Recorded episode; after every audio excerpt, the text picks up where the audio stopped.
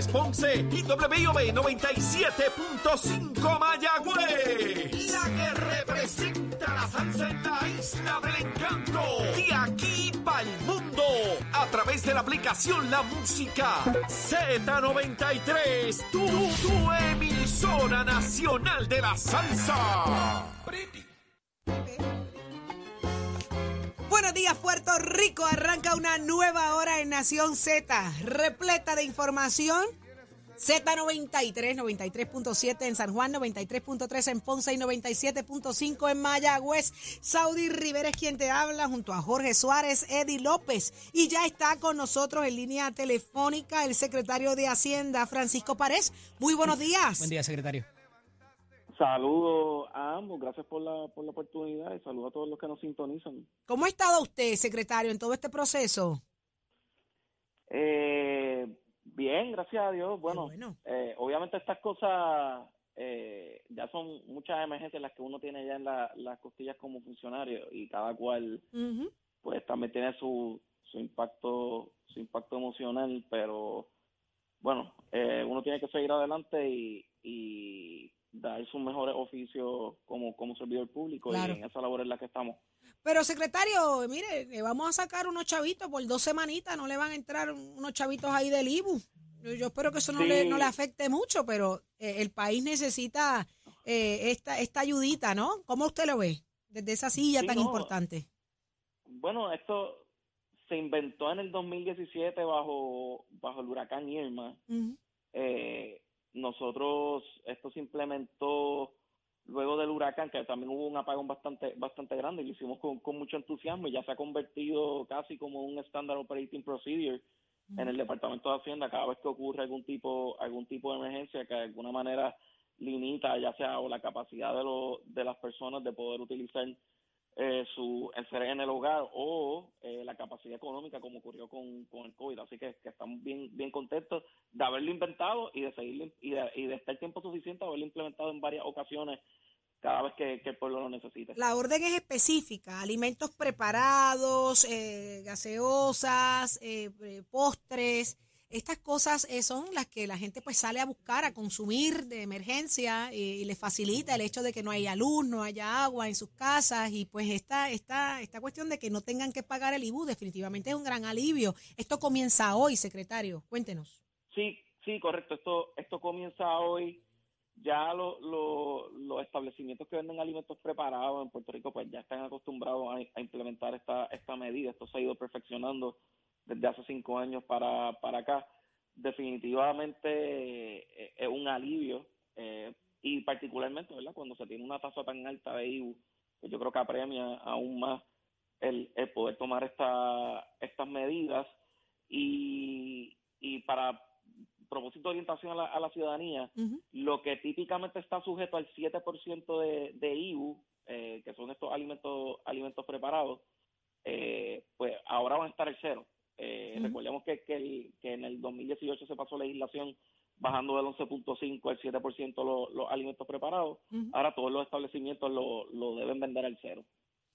Secretario, en instancias anteriores o en otros casos que quizás no sea este, se ha pedido que más adelante haya que reponer lo que se deje de ingresar. ¿Es este el caso para propósito de lo que requiere la Junta de Supervisión Fiscal? Mira, nosotros les, le validamos a la Junta que íbamos a estar obligando eh, los 11 millones aproximadamente que cuesta esto del, fon- del fondo de emergencia.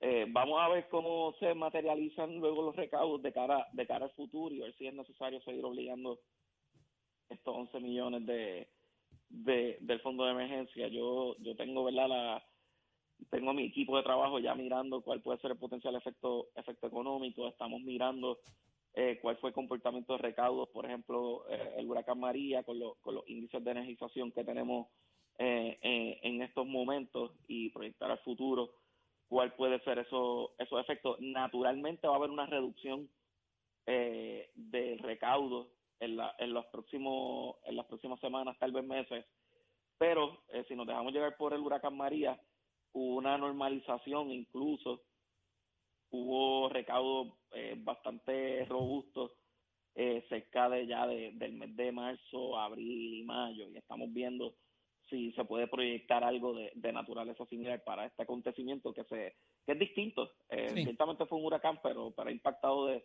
de una manera distinta a, a, la isla. Muchísimas gracias, Francisco Párez, secretario de Hacienda, por pensar en, cada uno de, de, los puertorriqueños y aliviar esta carga por dos semanitas, ¿verdad, secretario? Sí, eh, nosotros vamos a estar expresándonos más adelante la, la semana que viene con otras medidas contributivas. ¿Viene más eh, alivio? ¿Viene más alivio? Viene, viene, estamos trabajando en una medida administrativa de, de distintos, de distintos puntos contributivos, no, no necesariamente reducciones, pero asuntos que, que alivian eh, ¿verdad? La, a los comerciantes, ya sean trámites burocráticos, eh, tal vez pospone ciertas fechas de, de, de, de vencimiento, eh, entre otras medidas que yo creo que son, son de beneficio yo le pedí al equipo de trabajo que en vez de, de, de, filtrarla una a una, eh, es más trabajoso luego llevar el, el, mensaje, pues queríamos presentar toda una medida ya eh, centralizada. y que ¿Cuándo va a ser esto, secretario? ¿Cuándo es esta buena noticia? Vamos a ver, Vamos a ver, vamos a ver. Este, Denos luz en el camino. Mire, ya que el humano no puede dar la luz completa, esto es música para los oídos. No, oye, oye no, no, esto, esto también, eh, para ser justo, ¿verdad? Pues, pues son, son medidas que podemos implementar con, con bastante con bastante facilidad. Hay, hay que tener conversaciones con la Junta de Supervisión Fiscal para que estén al tanto de, de cuál, es, cuál es esto. Y yo sé que, que el señor gobernador hará lo los anuncios correspondientes, pero... pero ¿Todo esto se va a hacer ejecutivamente o administrativamente? ¿No requiere de legislación, secretario? No, y los asuntos que requieran legislación, yo sé que el, señor gobernador con, mucho gusto presentará cualquier medida que estime necesaria para, para el beneficio de, las personas. Eh, lo que sí es que el pueblo de Puerto Rico sepa que, que, en el Departamento de Hacienda pues sabemos eh, lo que tenemos que hacer eh, con esto. Lo, hemos vivido un sinnúmero de, de emergencia en el en, nuestra agencia eh, y el equipo está está bien comprometido. Eh, muchos de nosotros pues, pues sufren a nivel personal esto también. Eh, nuestras familias también también sufren y, queremos utilizarlo de siempre lo utilizamos de combustible para aportar nuestro nuestro granito de arena en el, en el proceso. Pues secretario, muchísimas gracias por compartir esa, esa, ese atisbo de lo que viene en los próximos días eh, acá en Nación Z. Siempre a sus órdenes y cuando ya eso se pueda hablar, pues entonces queremos escucharlo aquí a través de Nación Z, ¿le parece?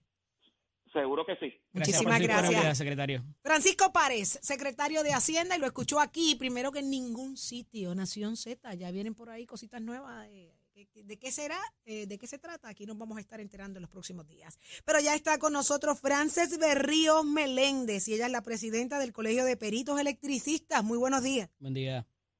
Muy buenos días. Días a la audiencia también. Gracias, Presidenta, por estar con nosotros. Eh, lamentablemente, en los últimos días hemos escuchado muertes y accidentes con generadores eléctricos eh, de parte de, del Colegio de Peritos Electricistas. ¿Cuáles son las recomendaciones primarias eh, de inmediato para que comencemos a evitar errores que a veces se cometen? Pues mira, este, primero es que lean el manual de, este generador. El manual siempre te va a decir, el, el, fabricante te va a decir las medidas de seguridad que necesitas para cada uno de ellos, te va a decir las medidas que necesitas también para el mantenimiento de ellos, pero es bien importante de que estamos viendo que hemos eh, varios accidentes ya y ahí tenemos varios muertos ya con lo que tiene que ver con ventilación. Eh, sí es cierto que tú no debes dejar desatendido un generador, pero no es que tienes que estar al lado del generador. Lo que pasa es que no debes abandonar ni la residencia ni ese comercio con ese generador encendido. Eso es una de las recomendaciones, pero estoy mirando también de que continuamos con todo y que nosotros exhortamos y que también los bomberos lo hacen, están eh, abasteciendo este equipo encendido. O sea, y es bien importante de que pues se apague, de que se espere que se enfríe, estamos en una emergencia, eh, y como emergencia es, pues este, estos equipos no son para utilizarse en, ¿verdad? en tiempo continuo, a menos que sea uno industrial o de una capacidad mayor, tipo comercial también. Así que esas son entre las, ¿verdad? las cositas que se le puede decir eh, por encimita. Claro, hay otras que estén en un sitio estable. Hay algunos, pues como empiezan, eh, este, tienen pues su ruido, su vibración. Los lugares abiertos que no sean un sitio cerrado, obviamente que si estás en algún momento, pues vienen y alguna eh, te dispensa que se puedan poner entonces en apartamento que sea en el área del balcón, que no sea un apartamento cerrado. Así que pues tenemos que ser, eh, sabemos que estamos en una emergencia, pues como emergencia, pues mira, pues vamos a padecer. Presidenta, dentro de esa emergencia se ha hablado de una relajación también de algo que entiendo que es ley, eh, eh, eh, pero hay una regulación, si no, reglamento, que es el hecho de que la planta tenga que tener lo que se llama el transfer switch para que no energice la línea cuando termina la, la, ¿verdad? la emergencia o cuando estén trabajando en ella. Eso ahora mismo es requisito, se ha relajado por la emergencia y no existe. ¿La planta se puede tener sin, sin lo que se llama el transfer switch? no se ha relajado. Lo que pasa es que pues la gente durante la emergencia pues mira para otro lado pero sigue siendo ley y realmente te va a dar algo de paz para decirlo así la realidad, no vas a tener un montón de extensiones corriendo por tu casa, que eso trae otras consecuencias y otros riesgos. Trae riesgos de choque eléctrico, porque pues mira, este, no te digo que seamos todos los puertorriqueños, pero muchas personas cuando tú tienes una extensión y, y ves que se te pinchó con la puerta o que eh, o, se, o se te abrió o tiene una fisura, pues lo que hace es que vienen y le hacen el empate Así que, y entonces ese empate pues crea pues otros riesgos. supone que ya cuando ella pierde, pierde esa integridad, que ya entonces tú la tengas que descartar. Pues, pero, pues, y las emergencias pues afloran la, el ingenio y el montón de ideas. Y esa restricción de tener el transfer switch del interruptor es irrespectivo del tamaño que sea la planta, sea chiquita o sea grande. Es, es irrespectivo, eso es así. ¿Cómo y se, y se instala a través de, ¿verdad? Tiene que ser un perito electricista. Claro, que, tiene que ir a la... sistema eléctrico, sí. Al panel. Así que al panel, o, ¿verdad? O cerca de lo que es el medidor. Así que, pues, pues nosotros seguimos con la exhortación que cada uno de nosotros debemos tener uno que sea incluido en nuestro plan de emergencia. Y lo de los condominios que habló y los WOCOPs eh, para propósito de que, ¿verdad? Había una, una instancia legislativa también, un pedido legislativo de que se permitiera tenerlos. Eh, ¿Qué sería lo más recomendable eh, para propósitos de instalar un generador eléctrico en, esta, en estas áreas que, como usted muy bien dice, no están tan ventiladas? Pues mira, que si se va a flexibilizar en la utilización de ellos, que estos apartamentos tengan balcones, que sean el uso del balcón y que entonces pues que traten de tener eh, mirando, ¿verdad?, lo que es vivir en comunidad de que sea pues tal vez una planta inverter o alguna de menor capacidad que haga, menos ruido. Esas son las recomendaciones y por supuesto la utilización de un transfer switch. Muchísimas gracias, Frances Berríos Meléndez, presidenta del Colegio de Peritos Electricistas, por compartir su buena información con nosotros acá en Nación Z. Gracias a ustedes. Gracias. Venimos con más. Este segmento es traído a ustedes por Caguas Expressway, donde menos le cuesta un Ford.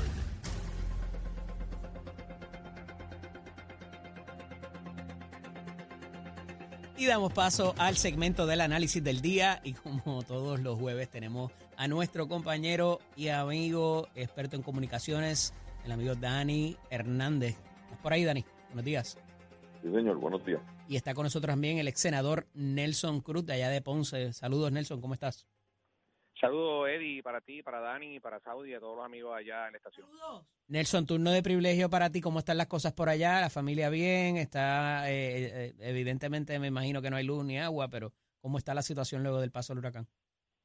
Mira, en cuanto a la familia, sí, estamos bien, gracias a Dios. En cuanto a todo lo que ha ocurrido en la zona sur, tengo que decirte que, eh, escuchando las palabras del alcalde de Ponce y por los pasados 27 años, Estamos trabajando en la unidad marítima de la playa de Ponce, ¿verdad? En recursos naturales. Tengo que decirte que lo que vivimos aquí en la playa de Ponce fue algo eh, nunca antes visto. El mismo alcalde es nacido y criado aquí y dice que nunca había visto el mar entrar a la comunidad, a la playa, a los meros, los potes, lo que le llamamos esta, estos sectores. Eh, todavía pues hay personas que se están recuperando, pero pues esto responde a la erosión costera, ¿verdad? Que por años pues se ha tratado de trabajar con esto y eh, también a las condiciones de cambio climático. Hemos perdido muchas dunas de arena en este sector y pues eh, por el estilo pues lo mismo Guayanilla, de igual manera la Palguera, la Palguera también pues quedó destruida. Y toda esa costa hasta eh, Cabo Rojo ciertamente está impactada con la misma con el mismo fenómeno de protección.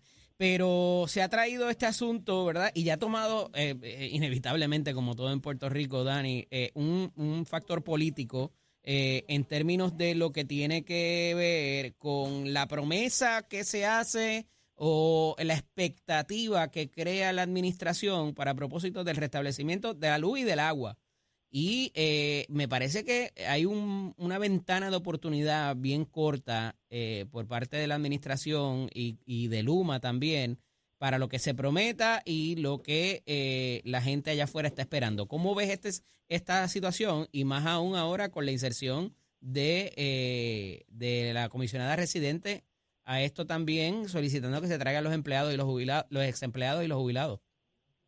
Dani. Pues mira, el, reclamo de, Jennifer es totalmente válido me parece que sería una cosa prácticamente lógica, ¿no?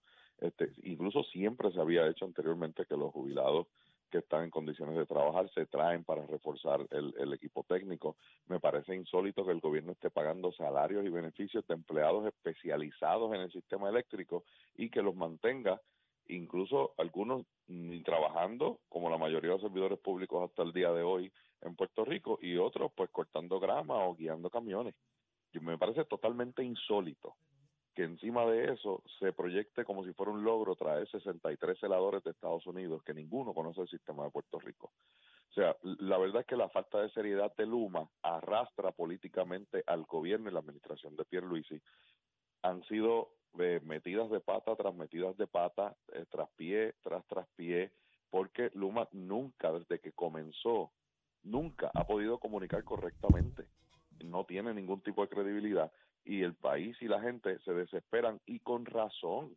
Hay áreas en la zona metropolitana que no tienen energía y que uno pasa y uno se pregunta por qué. Entonces, ahora vemos a Luma también diciendo, no, pues es un asunto de generación, pero es que todo el sistema está a cargo de Luma. La generación la provee energía eléctrica según la demanda de Luma. Y si ellos no han sido capaces de coordinar eso, pues esa es, esa es la falla. Yo creo que solamente excusas para la gente cuando no ven progreso, y ya vamos por cuatro días después de un huracán categoría 1, pues yo creo que no es válido. Nelson, eh, a esos efectos, cuando María se hizo aquella famosa frase lapidaria de los 15 días, de que todo el sistema iba a, a reponerse en 15 días, Aquí se habló de cinco días en un momento, pero estamos viendo que hubo que como que echar para atrás y decir, pues espérate, déjame monitorear las líneas antes de verdaderamente hacer un anuncio de lo que se pueda reponer.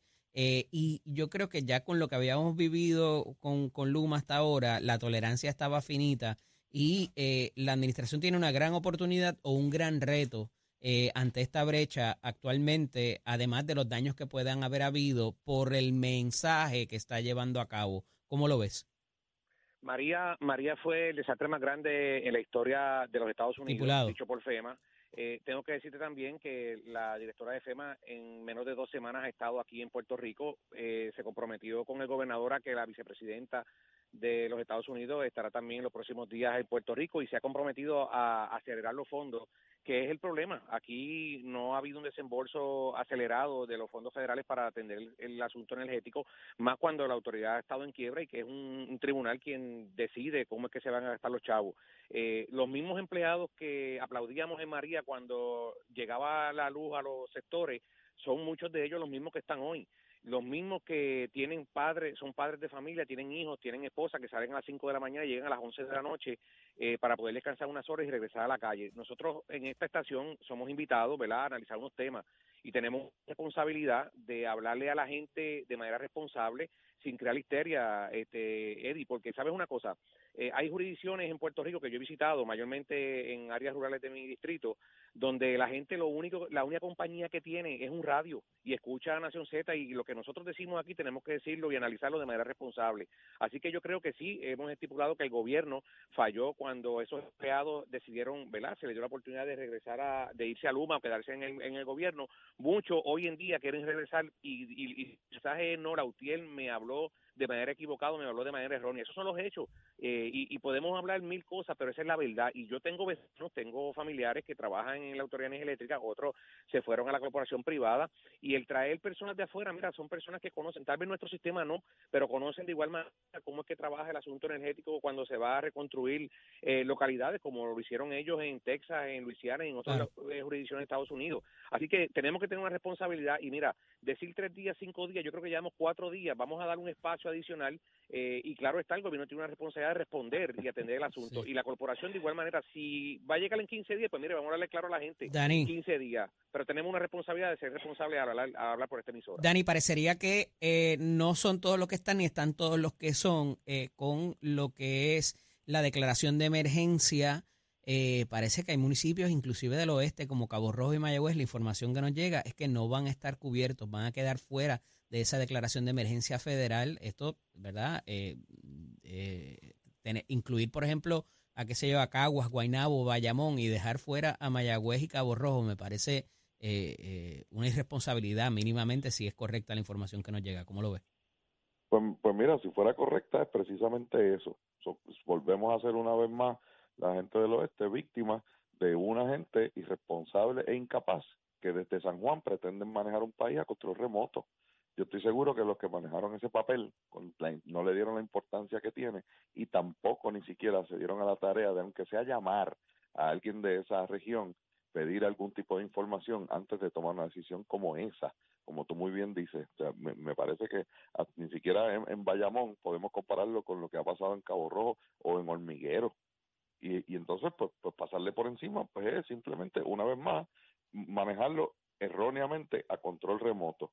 Pero no puedo pasar por alto, ¿verdad? Algo, Nelson pide seriedad y responsabilidad. Pues hay que ser responsable que a cuatro días, en áreas que ya deberían estar energizadas, como muy bien muchos de ellos se enjuagan la boca diciendo por el bien y la estabilidad económica del país, que tengan energía y que aquí mi amigo Nelson pretenda pedir espacio, pedir espacio a gente que no tienen agua ni luz, con la casa llena de lodo, embachados todos esperando que por lo menos puedan limpiar su casa y hay que darle espacio a una compañía que se ha paseado su ineptitud por el frente de todo el mundo.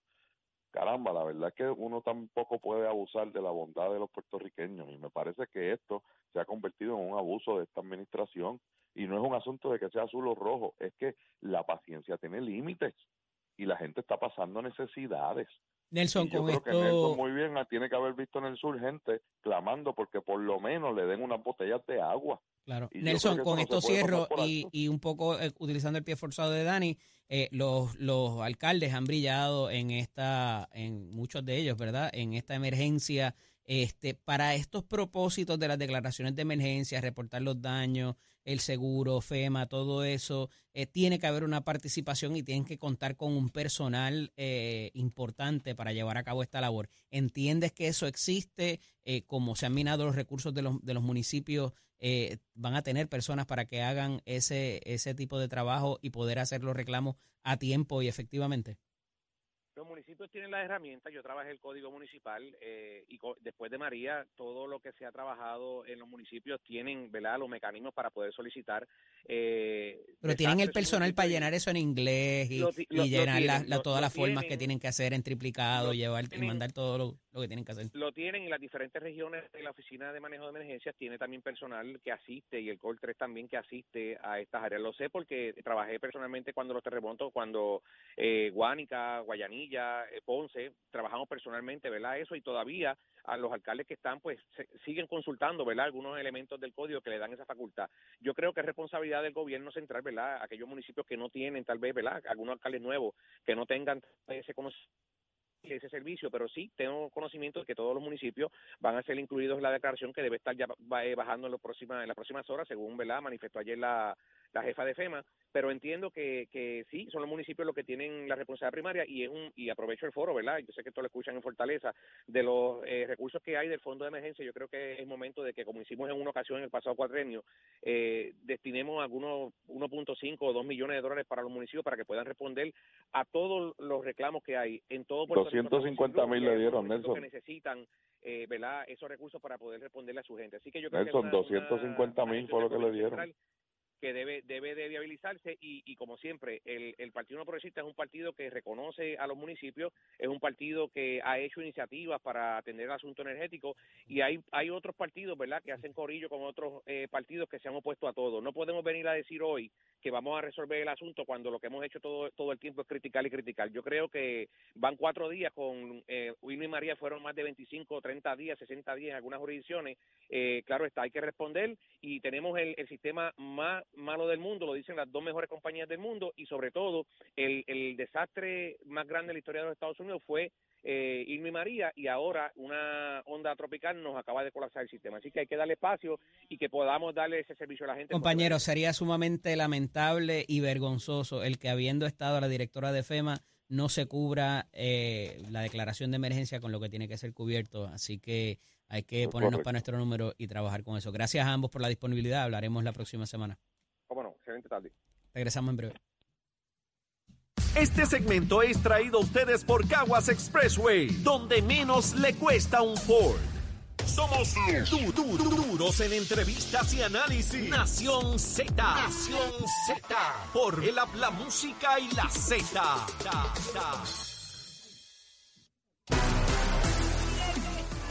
Ya, él ya está listo. Es Tato Hernández. Somos Deporte. Adelante, Tato. Buenos días, muchachos, buenos días. Ahora ando en la tarántula, ando en la guagua ahí viendo por Vega Baja dónde vino o no vino la luz. En mi área de tortuguero vino, pero cabe señalar que en la número 2 esporádico solamente dos o tres semáforos que lo tienen, comunidades aledañas pues no lo tienen todavía, como sector Guarico por ahí. Así que hay que seguir trabajando con eso poco a poco, poco a poco, para tratar de trabajar y ponerlo todo eso al día. Así que mientras tanto, Vámonos con los deportes, nos vamos con el borseo, señores y señores. Yanquier Rivera, ese es mi panita, sale rumba a Colombia. Óigame, a su debut como operador profesional, va contra el colombiano José Antonio Jiménez. Óigame, este medallista de bronce de los Panamericanos allá en Lima 2019. Está preocupado por su isla, sale un poquito tristón, pero échele, échele, échele mano. Que usted tiene buena pelea allá, que después viene acá y seguimos trabajando por nuestro país, Puerto Rico. Así que usted sigue en sintonía. Para esta próxima pelea este sábado va a pelear a seis asaltos en las 112 libras, recordando que él estuvo en nueve campeonatos mundiales, que también fue atleta olímpico porque estuvo en Tokio 2020, así que le deseamos lo mejor y que traiga esa victoria para Puerto Rico y en su gran debut profesional. Usted se entera aquí a través de Mete que estamos ya Hoy empezamos el proceso de matrícula. Hoy empiezan las clases de ranuda en todo nuestro recinto. De usted tiene algún problema para llegar, estudiante, comunique. Se puede llamar al 787 787-238-9494 puede dejar mensaje de texto como también puede dejar mensaje de WhatsApp o puede comunicarse a través de Facebook de nuestra página Mestec para cualquier ayuda que usted estudiante de Mestec necesite. Usted se entra aquí en Nación Z. Que tenga un buen día. Achero, give my friend. Doctor.